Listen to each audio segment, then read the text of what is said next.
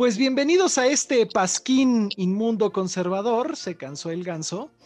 Y pues otra semana más, ya la semana de la tercera semana de noviembre, ya, ya, ya casi terminando la, este, este, este, este mes que, que ha sido un mes lleno de sorpresas desde las elecciones de Estados Unidos, desde la detención de nuestro queridísimo general Salvador Cienfuegos, que ya el día de hoy eh, fue liberado pero bueno, eh, vamos a hablar de eso más adelante. Yo soy Daniel Dueñas y me acompaña mi queridísima amiga Fernanda Martínez. ¿Cómo estás, Fer? Hola, Dani, buenas noches.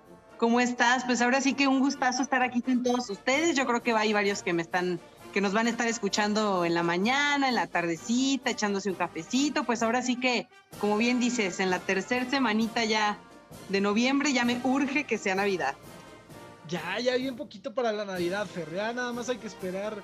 Ya nada más después de ponerme el bigotazo de Pancho Villa del 20 de noviembre, ya después de lo patriota, ya, ya, me entra este la barba de Santa Claus. Entonces, la barba y la panza, ¿no? Que ya le he estado trabajando todo, todo este año para. Esa yo creo que todos la estuvimos trabajando en la cuarentena. Justo para la temporada, para la temporada. Exactamente, mi Dani literalmente tomé ese papel de Santa Cláusula, entonces... Pero bueno, les estaba comentando al, auditorio que, ha sido un mes muy movido y pues que tuvieron a este general que fue eh, secretario de Defensa, Salvador Cienfuegos, ya habíamos platicado en otra edición sobre la detención y todo esto, pero ¿cómo ves, Fer, que lo regresan? Híjole, la verdad es que, mira, yo había pensado en lo de García Luna, que como todos sabemos, pues dijimos, ay, pues es pura caja china, ya sabes, las famosas cajas chinas, todo el humo que luego hacen para cuestión de, de, popularidad. Pero híjole, yo creo que con esto del general Cienfuegos se pasaron, o sea, antes no le pusieron anuncios y publicidad a esa nota porque ya de plano era un descaro, pero qué bárbaros, o sea, de verdad es que no entiendo cómo la gente, y yo espero que la gente se dé cuenta, ¿eh? la verdad es lo que están haciendo porque ya no es solo descaro, o sea, ya es simplemente una cachetada a la gente, o sea, y el ejército, yo no sé cómo lo vaya a tomar el ejército por ahí. Aquí en, Irapuato pues está la, la doceava región militar, eh, por ahí eh, tengo algunos conocidos y pues están muy, muy, muy molestos. La verdad es que se dice, se dice entre las filas del ejército que pues la verdad sí están muy molestos con esta, eh, pues este show, ¿no? Esta cuestión mediática que se armó alrededor del general, que en realidad fue nada más por cuestión de, pues de medios, de ya sabes lo que, a lo que está acostumbrado nuestro queridísimo presidente, Dani, ¿cómo ves? Pues mira, la verdad es que sí hay una molestia. Era algo que le convenía y no al presidente. Te voy a decir por qué.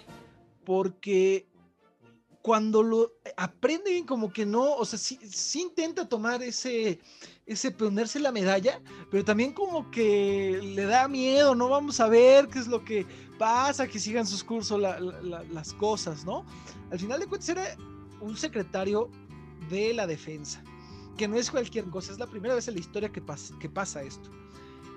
Eh, el eh, este Andrés Manuel, este, yo creo que tenía mucho miedo de lo que puede pasar, porque te voy a decir, tanto es el descontento del ejército, porque el ejército era una institución que quieras o no, era de las pocas instituciones que todavía tenía ese honor, ese decoro, ¿no? Eh, aunque sea en protocolo.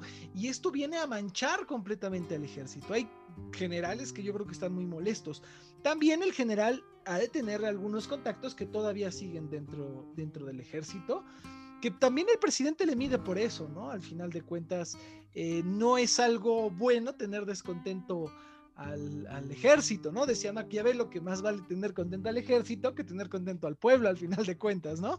Y ha sido una institución a la cual no se ha referido, ha, sido la única institución. Andrés Manuel ha atacado todas las instituciones y la única institución que no ha atacado es al ejército.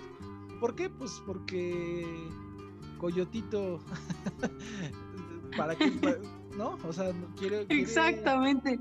No, yo creo que imagínate, o sea, si de por sí ya, ya, ya se quedó sin, sin, es que ya nos está dejando sin instituciones, ya nos dejó sin instituciones. Ahora imagínate atacar así al, al, ejército, pues sí, definitivamente, pues no le convenía. Y ahí probablemente la medallita que se quiso colgar, creo yo, no fue tanto de capturarlo, sino de soltarlo, ¿no? Como de reivindicarlo. Creo yo que igual puedo hacer eso, pero pues le está saliendo ahí el pues por el palito. Pues ya vimos, ya vimos qué costo tuvo este el no saludar a Biden y qué costo va a tener. A lo mejor puede ser un costo más grande del que está pagando, ¿no? Este, por no salud eh, a futuro. Este, y pues bueno, el general ya está en su casa. Llegó y lo primero que hizo fue, eh, se le notificó que había una carpeta de investigación en su contra, que aquí en México cuando tienes poder y ya tienes el amparo presidencial, el manto protector presidencial, eso y el papel de baño es lo mismo. Entonces, vamos, vamos a ver qué, qué, sucede. Al final de cuentas va a ser un, un general reivindicado, ¿no? No sabemos la realidad de las cosas. Eh, eh, estaría, va a estar interesante si es que sueltan la información de qué es lo que tiene, porque ni en Estados Unidos soltaron toda la carpeta. Entonces, vamos a ver, aquí menos yo creo que, va, a pasar. No, aquí definitivamente no, yo creo que va a pasar como con los Oya, ¿no? Que según tenía no sé cuántas cosas. Pero aunque lo haya hecho ya, va a salir exonerado, Fer, porque el día de ayer eh, se acaba de despenalizar el uso de la cannabis sativa. ¿Cómo ves? Ay, ya ni me digas, ya ni me digas. Mira, yo la verdad, la verdad, pues por algo se crean las plantas, ¿no? O sea, por algo están ahí. Es una cuestión eh, bien compleja porque yo a modo personal estoy. El verde es vida, Sí, perdón, medicinal, disculpa. No te digo, el verde es vida. también, también, también. No, es que, mira, no está, eh, yo la verdad estoy totalmente, pues es que es una cuestión natural, ¿no? Estoy a favor del, uso medicinal de esta planta, pues para eso fue creada, ¿no? Para usos eh, medicinales y ayuda muchísima gente, muchísima gente, pero aún así, fíjate, sin haber control, no hay controles para la cuestión del uso medicinal de la marihuana. Ahora imagínate con la ley eh, para el uso lúdico, o sea, para el uso adulto que dicen, ¿no? O sea, se viene una cuestión de seguridad tremenda, o sea, si de por sí ya estamos, habían dicho, ¿no? Que como Irak y no sé cuánto, o sea, ahorita de verdad se viene una cuestión tremenda, espantosa de, de violencia, ya no de inseguridad, sino de violencia, porque es diferente y aparte una cuestión de, salud pública increíble, porque si de por sí se están cayendo, se están cayendo a pedazos los hospitales, ahora imagínate con el problema de salud que va a causar esto, o sea, no, no, de verdad, eh, yo no sé, había un meme por ahí, ¿no? Que, que, decía, este, Peña Nieto decía, yo creo que nadie, ningún presidente se levanta pensando cómo joder al país, ¿no? Bueno, este, creo que estamos viendo uno que sí, ¿no? O sea, Está cañón, está cañón, Dani. Sí, y, decir que esto fue este, propuesta, pues de mismo Morena, ¿no? O sea, claro. Eh, eh, Morena eh, fue una propuesta hecha por Ricardo Monreal y pues se aprobó en, el Senado con una mayoría considerable, 82 votos a favor, 18 en contra y 7 abstenciones. Pero sí, al punto donde que te refieres, mira, yo siempre he pensado que si quiera drogar, que lo haga, ¿no? Al final de cuentas, pero es que eso es, el problema es que ya no es el tráfico de drogas, como decía el presidente Calderón. El problema es ya el establecimiento que hicieron aquí la delincuencia, ¿no? El presidente Calderón, ¿qué hizo? Combatió al narcotráfico. ¿Qué tenía que hacer el narcotráfico? Era una guerra. Contratar soldados, contratar gente, contratar sicarios, contratar gente que combatiera el ejército. ¿Qué pasó cuando Peña eh, negocia, no? Porque al final de cuentas sí lo hizo, negoció con el narcotráfico. Eh, sí, porque no olvidemos el cáncer del el, el cáncer de, todo México, ¿no? Al final de cuentas fue esas decisiones. Que se haya aprovechado López Obrador de esto y es otra cosa. Pero bueno, regresando al tema, ¿qué pasó? Eh, este, eh, este negoció este Peña Nieto con, con el narcotráfico y empezó a aumentar el secuestro, el derecho de piso este, el robo a casa habitación. ¿Por qué? Porque el mismo eh, narcotraficante que hacía ya decía, pues sabes qué, ya no, ya no te necesito, ya no te contrato, este, pero pues bueno, puedes robar en mi nombre, ¿no? O puedes secuestrar en mi nombre. ¿A qué hemos llegado? A la misma situación que cobraban piso hasta el elotero, a la señora que vendía las gelatinas en el centro. A ese grado de ingobernabilidad estamos llegando. Y, lo que acaba de pasar en Michoacán, ¿eh? hablando a propósito de esto, que este el presidente, eh, digo el presidente, este, la gente está huyendo de los pueblitos porque tienen miedo a que el cártel eh, Jalisco Nueva Generación les quite sus casas y dicen no hay gobierno, no tenemos nada y pues bueno, el presidente dice que es un país seguro, él vive en Disneylandia, entonces sí, va a ser, va a ser un problema que, a lo mejor en lugar de traer más eh, beneficios, va a traer más problemas a futuro, ¿no? Beatriz Paredes Beatriz Paredes en, esta, en, este, en este debate comentaba que, que se propusiera que la cannabis le explotaran los eh, campesinos. ¿Cómo ves, Fer? Es que ese es precisamente otro de los puntos bien importantes, Dani. Mira, eh, yo creo que eh, la gente está ya tan desesperada que con cualquier cosa se esperanzan, ¿no? El mexicano, el latino en general e, es muy así, es muy de, vive de la fe y de la esperanza. Esto eso está genial, pero pues también hay que caer en la realidad, ¿no? Eh, es obvio que el sector agrícola ahorita en, necesidad, obviamente porque no hay inversión, porque este, está la pandemia, porque hay recesión y todas estas eh, situaciones que se está viviendo, es obvio que con esta legalización van a decir ellos, híjole, padrísimo, o sea, imagínate, voy a poder plantar y además eso se paga eh, súper bien, voy a subir mi nivel de vida, padrísimo, todo, pues sí, bien rosa, padrísimo en teoría, ¿no? En papel. Pero ¿qué va a pasar? O sea, ¿qué pasa si, por ejemplo, yo aquí tengo una parcela de lote, perdón, de, brócoli, ¿no? Eh, y pues no, ahora ya quiero eh, empezar a sembrar, a sembrar marihuana porque pues me paga mucho mejor, porque ya está regulado, porque ya es legal, ¿no?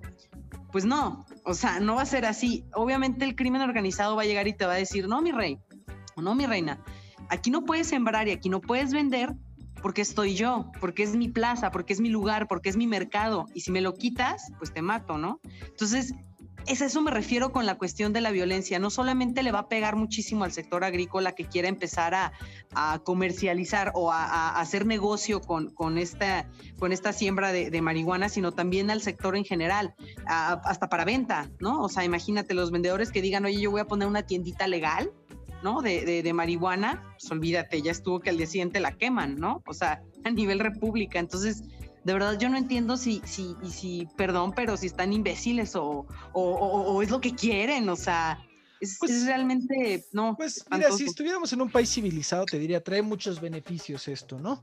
Pero realmente estamos en un país que, que, le hace falta mucho, mucho en cultura, mucho en seguridad, mucho en muchas materias. Entonces, ahora sí, como dijo el presidente, es darle un golpe al avispero a lo tonto.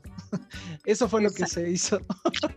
pues bueno, Fer, ¿qué te parece si vamos a hablar de cosas legales para que nuestro auditorio no sea como nuestros señores senadores y hablar de temas que sean realmente este, fundados en el derecho con mi amigo Alejandro Medrano. ¿Qué te parece? Perfecto, me parece perfecto, Dani. Pues vamos con Alex.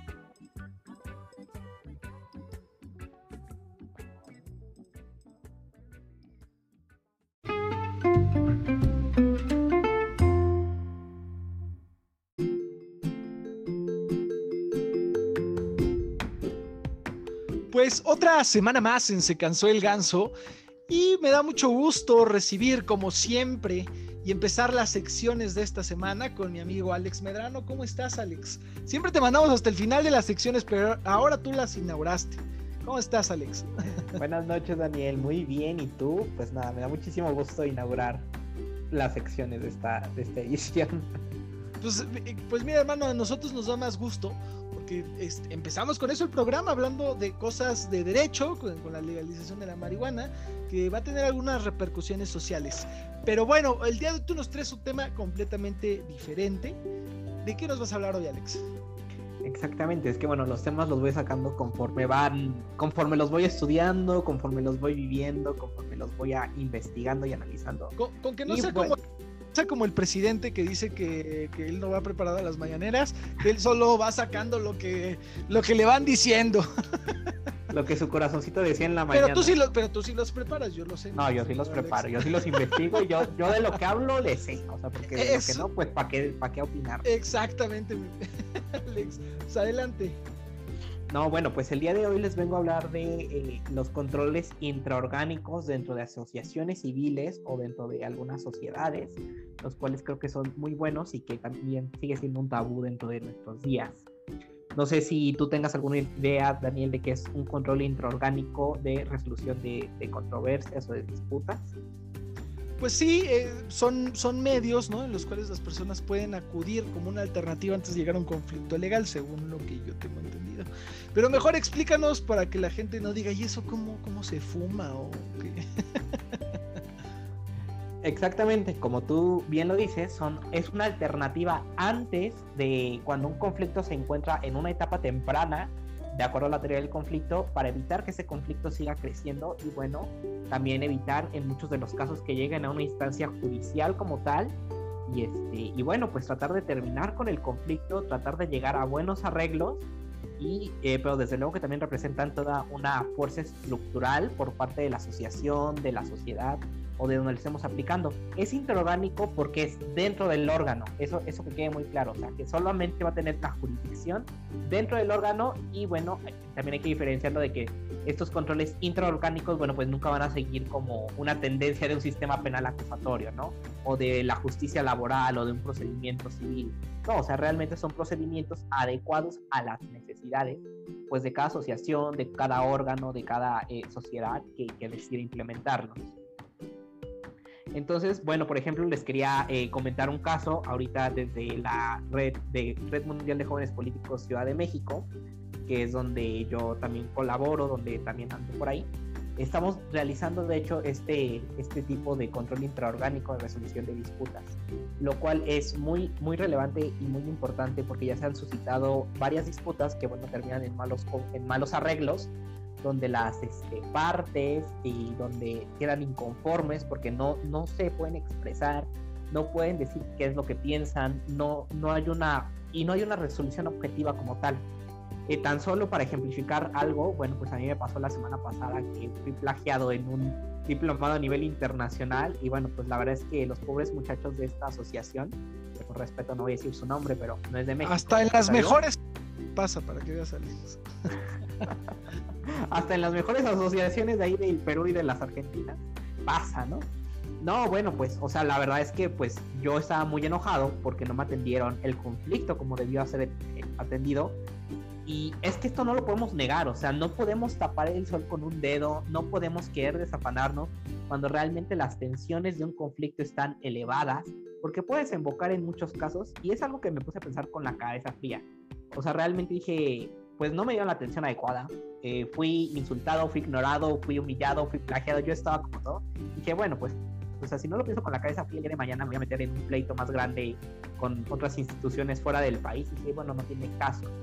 Pero muchas veces eh, la gente o muchas veces las personas, pues las fricciones siguen, las malas intenciones siguen. Entonces, esta mentalidad de, de control, pues no está. Y realmente puede desembocar en algo muy malo como eh, el derecho de venganza que antes veíamos que terminaba siendo más fuerte de eh, la agresión principal. Entonces eso es lo que debemos de intentar determinar y, este, y es por eso que eh, esta asociación de la Red Mundial de Jóvenes Políticos, que y es buena porque va a tener una comisión de honor y justicia, lo cual la diferencia es, es interesante analizarlo. ¿Por qué?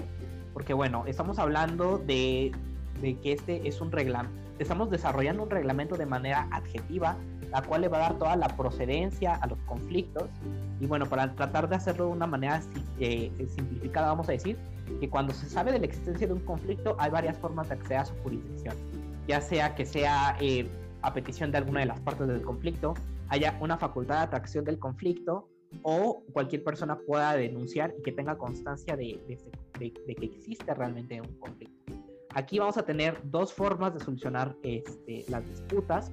Por una parte vamos a tener el método ordinario y por otra parte la, mediación, como bueno, yo soy muy, creo que ya se habrán dado cuenta nuestros participantes que soy muy fan de estos medios alternativos. Por otra parte la mediación, eh, a la cual se le agrega el principio de voluntariedad para que las personas lo puedan, este, pues lo puedan eh, eh, voluntariamente decir si quieren participar o si no quieren participar En dado caso de que no quieran participar en un proceso, en un proceso de mediación o de conciliación, lo que va a hacer es que se va por el método ordinario y ese método ordinario está basado en el primer eh, sistema de justicia descentralizada denominada cleros, la cual tiene origen en Argentina y está y bueno le diseñó un investigador llamado este Federico Ast de la Universidad Austral.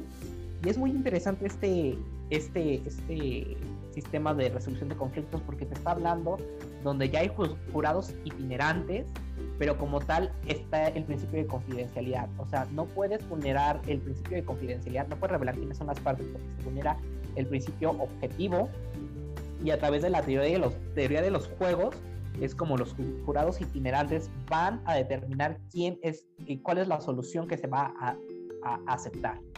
Es decir, vamos a tener nuestra comisión organizada por un presidente y dos, este, dos, este, dos miembros más. Entonces es un órgano colegiado, lo cual va a hacer toda la tarea de aceptar los conflictos, de notificar a la parte que le están sobre la que se quejan, de juntar a los jurados itinerantes, pero aparte de, ah, y después una audiencia, desde luego, donde se van a aceptar los medios de prueba, se van a desahogar estas pruebas, lo van a tener este, las personas para que, las eh, para que lo puedan ver. Y estas personas de la comisión lo que van a hacer van a generar propuestas, van a generar ideas de resolución de conflictos. Y lo que lo van a hacer los jurados itinerantes es que ellos van a escoger una de esas soluciones.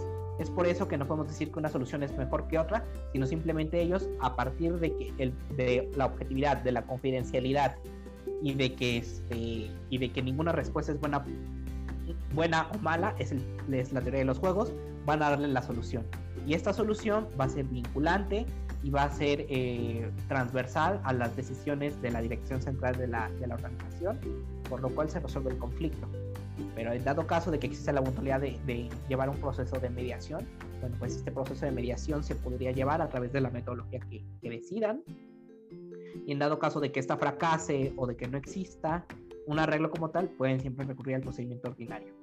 Y es, y es algo muy benéfico lo que podemos hacer desde estos controles intraorgánicos, porque previenen conflictos como tal, dan soluciones a conflictos leves, pero también debemos tomar muy en cuenta que esos controles intraorgánicos pues no se comparan al Poder Judicial, no, se, son, no son equitativos a una demanda, no son equitativos a una denuncia, por lo cual también hay que ver la pertinencia en los que estos pueden interactuar a fin de tampoco vulnerar derechos fundamentales.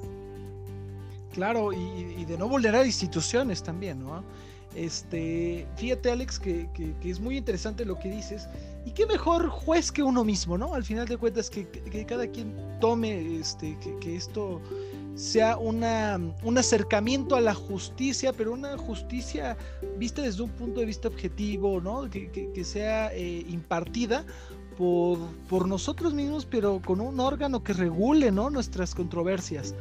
Fíjate que eh, hablando de todo esto de las asociaciones, en España, las asociaciones de abogados tienen que tener este órgano, eh, está en la ley, que para que haya un, eh, cuando hay un conflicto, antes de llegar a un juicio, por ejemplo, ya sea entre abogado o abogado, entre cliente y abogado, tienen que pasar por este filtro de solución de controversias y, es muy benéfico, ¿no? Pocos son los casos que llegan a, la corte y esto es un filtro que también da celeridad al sistema judicial, ¿no? Sí, exactamente. O sea, es que real, cuando te pones a analizar cuáles son las controversias que existen en el Poder Judicial, pues te das cuenta que muchos se pudieron haber solucionado cuando atacas a una edad temprana del conflicto. O sea, ya hablando en términos de, este, de bueno, si yo tuviera las posibilidades de, de, de denunciar por plagio, pues ya me estarían yendo a los tribunales, ¿no? Si no existía un control intraorgánico, lo cual sería una carga al Estado innecesaria porque, bueno, pues el conflicto no era para tanto, pero como las sesiones crecieron, pues se desembocó en un, en un, en un problema legal. Entonces, desde luego que eso le da mucha, este, mucho descargue al, a los sistemas judiciales. Pues excelente, Alex. Me dio muchísimo gusto este, volver a que estuvieras aquí en esta sección. Y fíjate que la gente ha pedido mucho en, las redes que, se vuelva a hablar de este tema que dejamos pendientes, de las consultas ciudadanas, que todavía era un tema extenso. A ver si la próxima semana volvemos a hablar de eso. Claro que sí, con muchísimo gusto, Daniel, y este lo preparamos para que nuestros participantes, bueno, pues al cliente lo que pida, ¿no? Y aquí estaremos hablando de las consultas ciudadanas con muchísimo gusto. Excelente, Alex. Pues te envío un, un abrazo y pues gracias. A continuación, no te importa. Noticias sin censura, sin línea y sin sentido.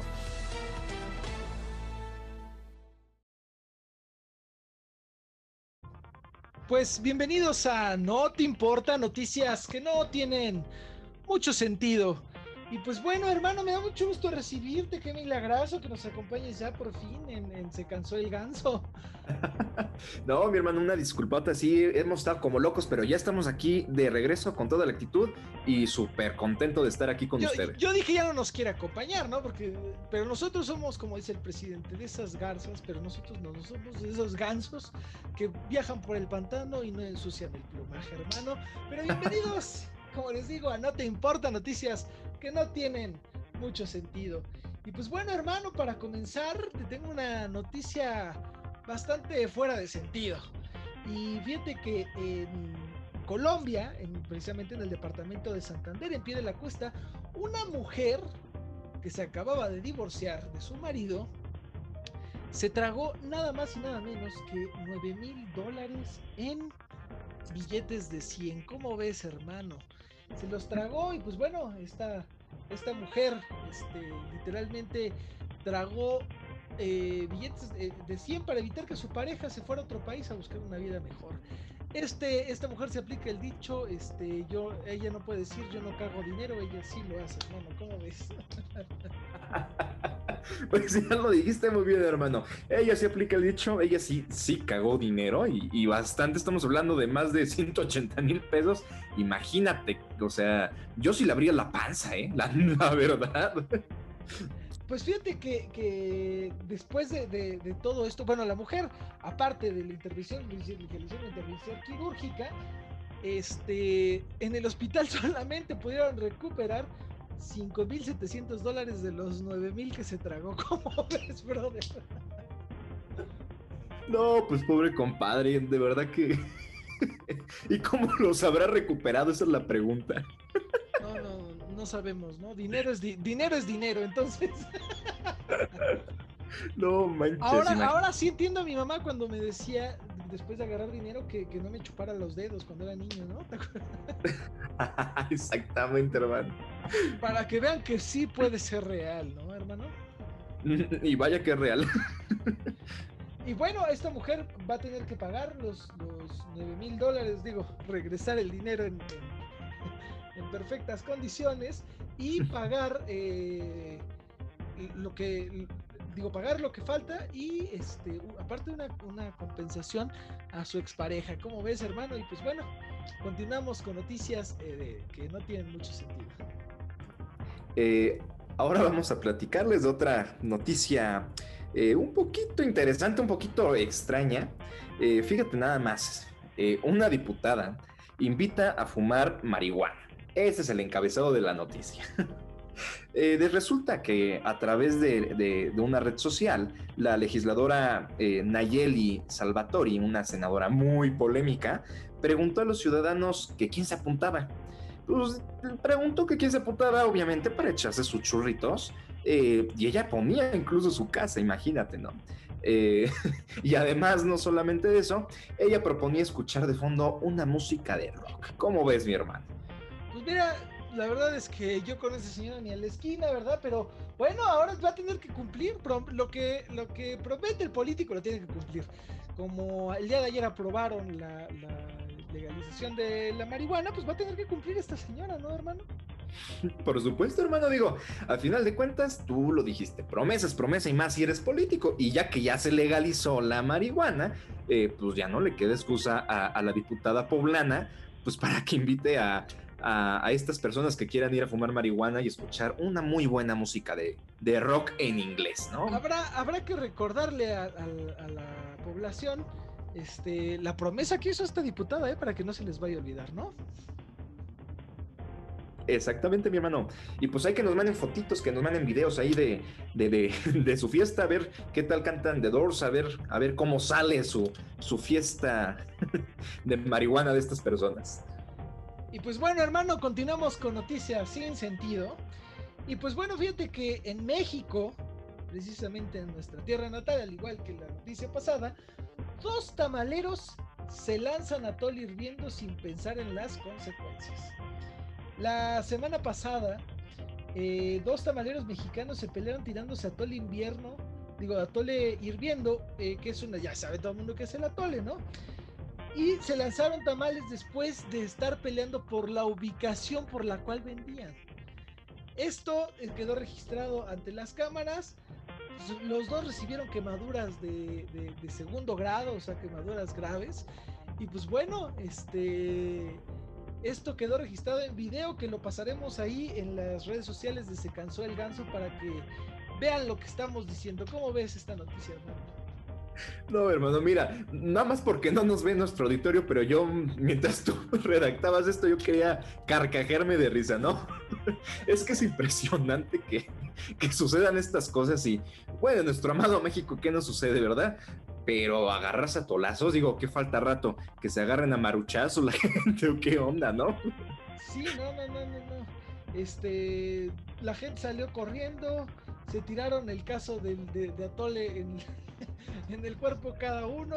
La verdad es que este hasta para eso hay derecho de piso, hermano. Este eh, ya, ya cuando tienes clientes establecidos y pasas y hay que tener cuidado, hay que tener cuidado. No, no, no hay que pisar terreno ajeno, hermano. Ya sé, mi hermano. Ahora sí que estos cuates no, ya no les dieron a tole con el dedo. Ellos solitos se lo dijeron.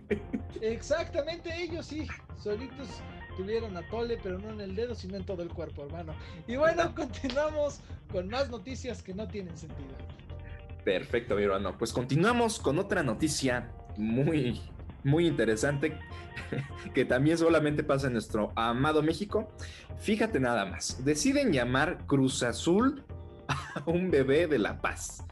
O sea, pero desde el título está chistoso esto, ¿no? ¿Cómo vas a llamar Cruz Azul a un bebé de La Paz? Yo no sabía que había bebés de La Paz, pero bueno, hermano, vamos a, poner un poco de contexto esto. Pero, pero, pero se refiere a La Paz, eh, el lugar, ¿no? Exactamente, sí, eh, se refiere al lugar de La Paz, pero suena muy, pues muy chistoso desde ahí, ¿no? Desde, el título. pues fíjate, voy a platicarles un poquito el contexto de esto. Resulta que en este lugar, en La Paz, eh, padres de seguidores eh, fanáticos de la famosísima máquina celeste, cambiaron la decisión al último momento para, ahora sí que de nombre de su hijo, con un peculiar nombre. Eh, esto se volvió viral, evidentemente, ya que el joven padre, pues decide ponerle el nombre de uno de sus amores. pues le puso Cruz Azul a la criatura, ¿no? pues obviamente esto provocó memes, eh, se atiborraran en la red, eh, pues ahora sí que a nivel nacional, y pues ya te imaginarás todo, todo, el meme que, sucedió de esto, ¿no? El bebé se llama Cruz Azul Fernández Angulo. ¿Cómo ves? Mira, algo es seguro, este niño no va a ganar nada en la vida. Este... ¿Por qué salar al niño desde chiquito? No puede ser. Pues ya lo dijiste tú, déjate el nombre, ya lo salaron, ¿no? pobre, pobre bebé. Y bueno, para que nos crean, vamos también a subir a redes sociales eh, la foto del bebé que no se ve muy contento con el nombre y su certificado de nacimiento. ¿Cómo ves, hermano? Me late, vamos a subirla para que vean esto. Y pues bueno, esto fue No Te Importa, noticias que no tienen sentido. Nos vemos la siguiente semana.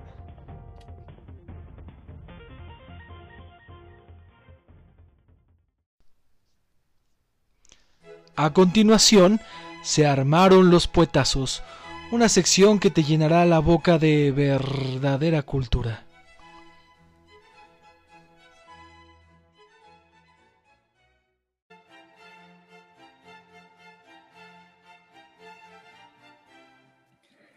Bienvenidos a esta sección en donde encontraremos la más alta gama de poemas, una sección para ti, para mí, para todos los amantes de esta poesía una poesía de élite, se armaron los puetazos. ¡Cállese! No, no es cierto, me equivoqué de programa. Este, pues sí, como dice mi querido amigo Diego, bienvenidos a Se armaron los puetazos, esta sección que les llenará la boca de verdadera cultura y, sabiduría, ¿verdad, hermano? Por supuesto, hermano. Es una sección que les encanta a nuestro auditorio y por supuesto a nosotros también. Y pues bueno, para comenzar, quiero comenzar con un poema de El sabio de la Macuxpana, que así le dicen, ¿no? El, el inundador de Tabasco, el que te llena la boca de verdadera cultura. Andrés Manuel López Obrador, vamos a seguir con poemas que la verdad la gente le encantaron, ¿eh, mi hermano? Y pues bueno, quiero comenzar con, con este poema que se llama Como anillo al dedo.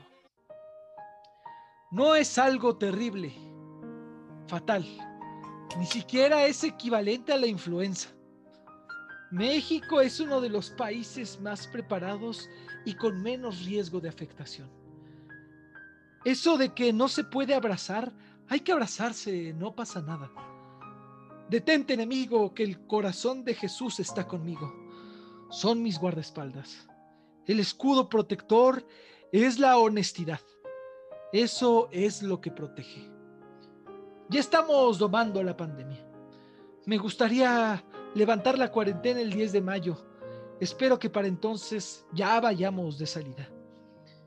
Estar bien con nuestra conciencia, no mentir, no robar. Eso ayuda mucho para que no dé el coronavirus. Ya va para ya va a pasar. Entonces, también ya va a terminar la temporada de sopilotes. Ha sido muy eficaz el tratamiento que se le ha hecho y dado a esta pandemia. No se reconoce que fue exitosa la estrategia. Ni los países con más desarrollo económico tuvieron que resolver el problema. Esta es una gráfica planada. Esto no es Nueva York, es distinto. El peso chileno se ha caído 22%, el brasileño 15%. Nos vino como anillo al dedo para afianzar el propósito de la cuarta transformación. Yo deseo con toda mi alma que ya termine esta pesadilla. Aplausos, por favor. ¿Cómo ves, mi querido hermano, este poema eh, en memoria de los caídos por la pandemia? Yo creo que para la gente que lo escuche es más como una mentada de madre, ¿no? Es metafórico esto. es correcto, hermano. Pues sí, fue un poemazo. Un poemazo de un poetazo muy, muy, muy grande. Esto de verdad que sí es un poetazo para el coronavirus. Entonces, tú nos tenías otra reflexión llena de sabiduría, ¿no, hermano? Claro que sí, hermano. Tenemos una, una reflexión que les va a llegar en el alma. Esto se titula Béisbol. Hoy tiré la primera bola. Una lista de 98 millas. Dejé con el bad al hombro a Chito Ríos. No me quedé con las ganas. No era béisbol, sino softball. Pero algo es algo. Aquí en Palacio hablamos de pelota durante más de una hora con Rob Manfred. Como se dice en el béisbol, son puro caballo.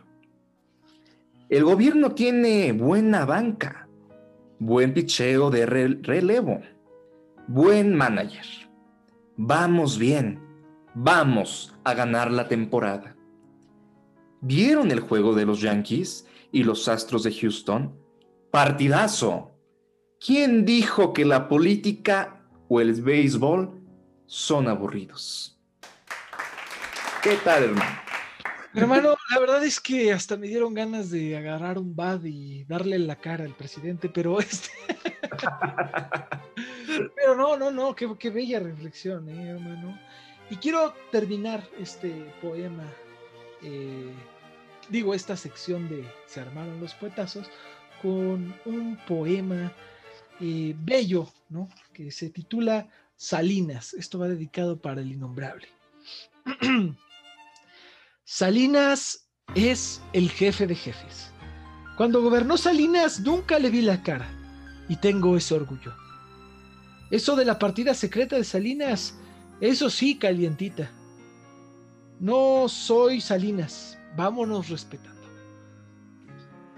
Pero esto era una fiebre que empezó con Salinas. Son los que mandan Salinas, Claudio González. Tienen ahora Chon, que es el de la macana. Salinas es el padre de la desigualdad moderna, pero no hablo más, amor y paz. Qué bello poema eh, López Obrador a, a Salinas de Gortari, hermano. La verdad es que se le ve el afecto y, y se ve que son muy diferentes, ¿eh? Si al menos uno gobernaba, al menos uno intentaba gobernar, ¿no? este, Ay, no, hermano. Pues fíjate que sí fue, fue un poematazo. Y bueno, de- de- de- del poema que acabo de mencionar, como les repito, todo tiene fundamento. eh, ahora sí es- estamos citando cosas reales, ¿no? Y esto fue dicho eh, en un debate con Diego Fernández Ceballos en el 2000. El, otro párrafo fue dicho en la mañanera del 5 de julio de 2019. El otro fue dicho eh, por López Obrador en un comunicado el 24 de diciembre de 2019.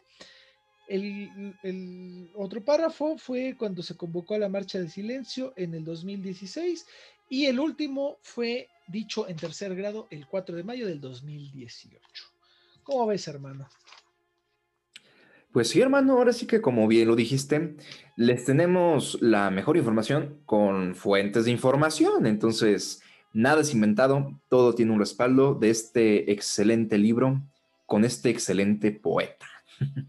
Este, este excelente poeta que la verdad es que lo único que nos ha traído son lágrimas, ¿no? Pero de, corrupción, lágrimas de, de desesperación y esperemos que con estos poemas la gente quede llena de, de su cultura. Y pues bueno, hermano, nos vemos la próxima semana en Se armaron los poetazos. Nos vemos, mi hermano. Muchas gracias.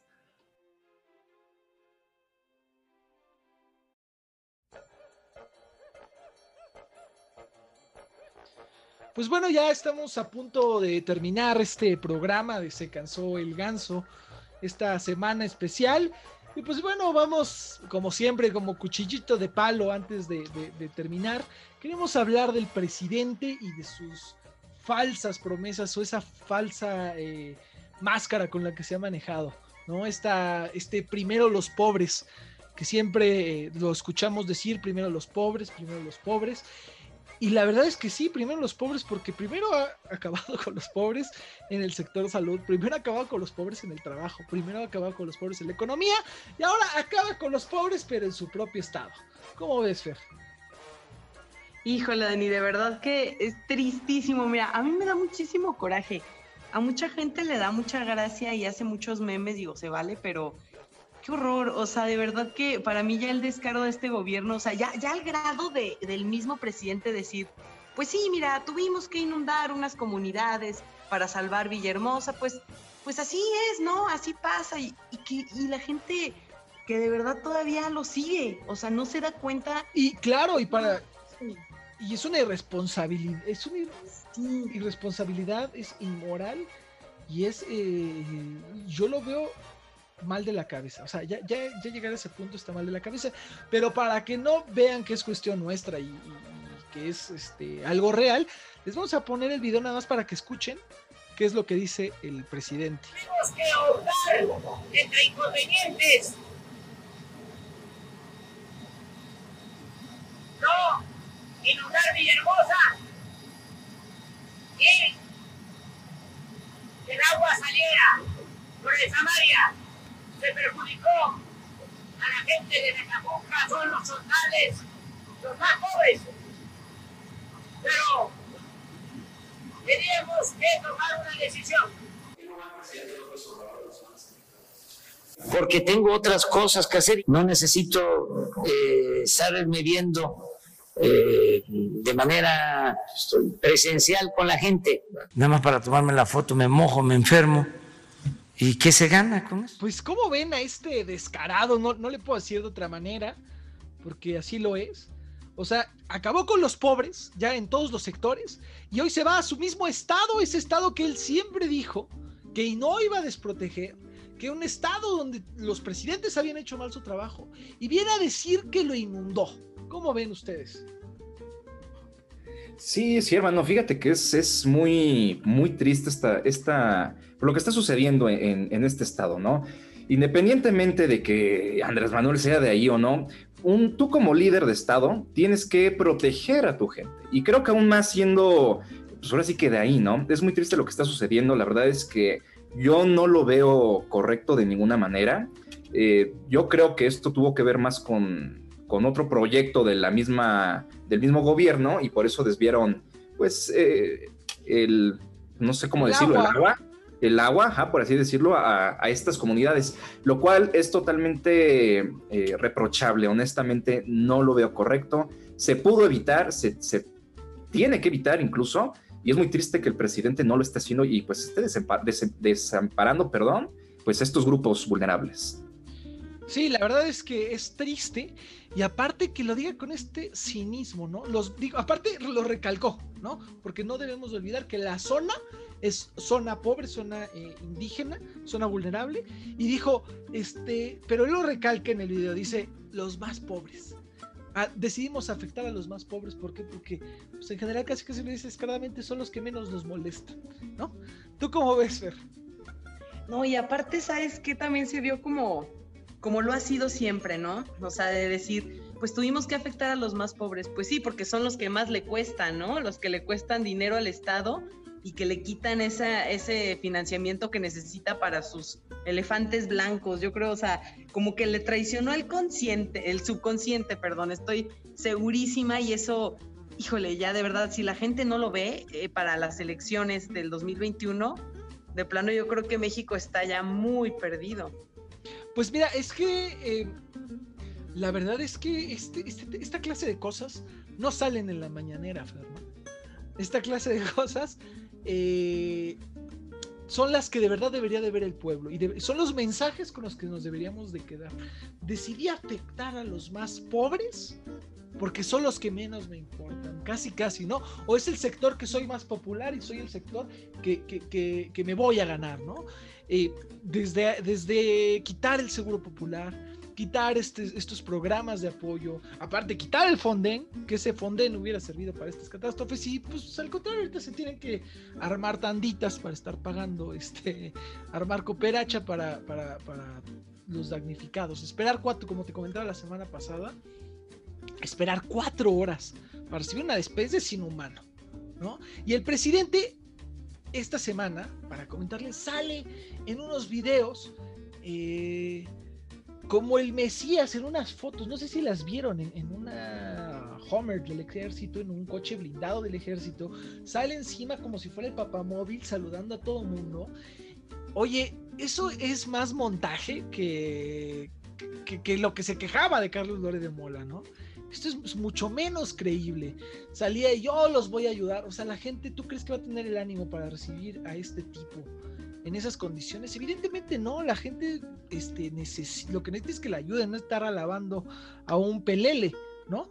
Que en realidad todo, él, él no fue a las zonas damnificadas, él nada más hizo un montaje, por así decirlo. ¿Cómo ven? Mira, definitivamente, ¿sabes cómo? Bueno, a mí, a mí se van a decir muchos, que exagerada, pero haz de cuenta como al estilo Maduro, ¿no? De cuando ponía hasta pantallas verdes para hacer como si hubiera gente, o sea, haz de cuenta, haz de cuenta, sí, me acordé y dije, Dios mío, qué, qué, qué horror, qué, inhumano, qué inhumanidad. Yo no puedo creer que en una persona eh, quepa tanta inhumanidad y tanta crueldad. Porque yo creo que definitivamente lo que hizo eh, fue una crueldad. O sea, y además una crueldad que le restregó en la cara a todos los habitantes de Tabasco y eso, le debería de ser imperdonable, Dani, como dices tú. Pues la verdad es que son de las cosas que nos estamos llevando Cerramos esta semana, ¿no? Porque ya estamos en viernes, con la noticia de que eh, Julio Scherer, ¿cómo sí, sí, sí, creo que sí es Julio, ¿no? El, abogado, asesor de presidencia de la República, no declara un departamento de 1.7 millones de dólares. Hablamos de corrupción. Se está cayendo a pedazos la mentira López Obradorista.